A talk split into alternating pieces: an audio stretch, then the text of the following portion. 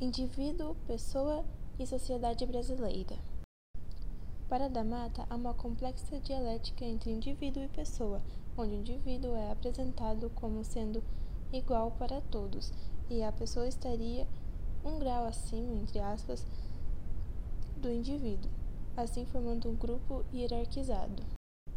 No Brasil, a palavra indivíduo possui um sentido pejorativo, sendo sinônimo de gente desgarrada da sociedade e da natureza.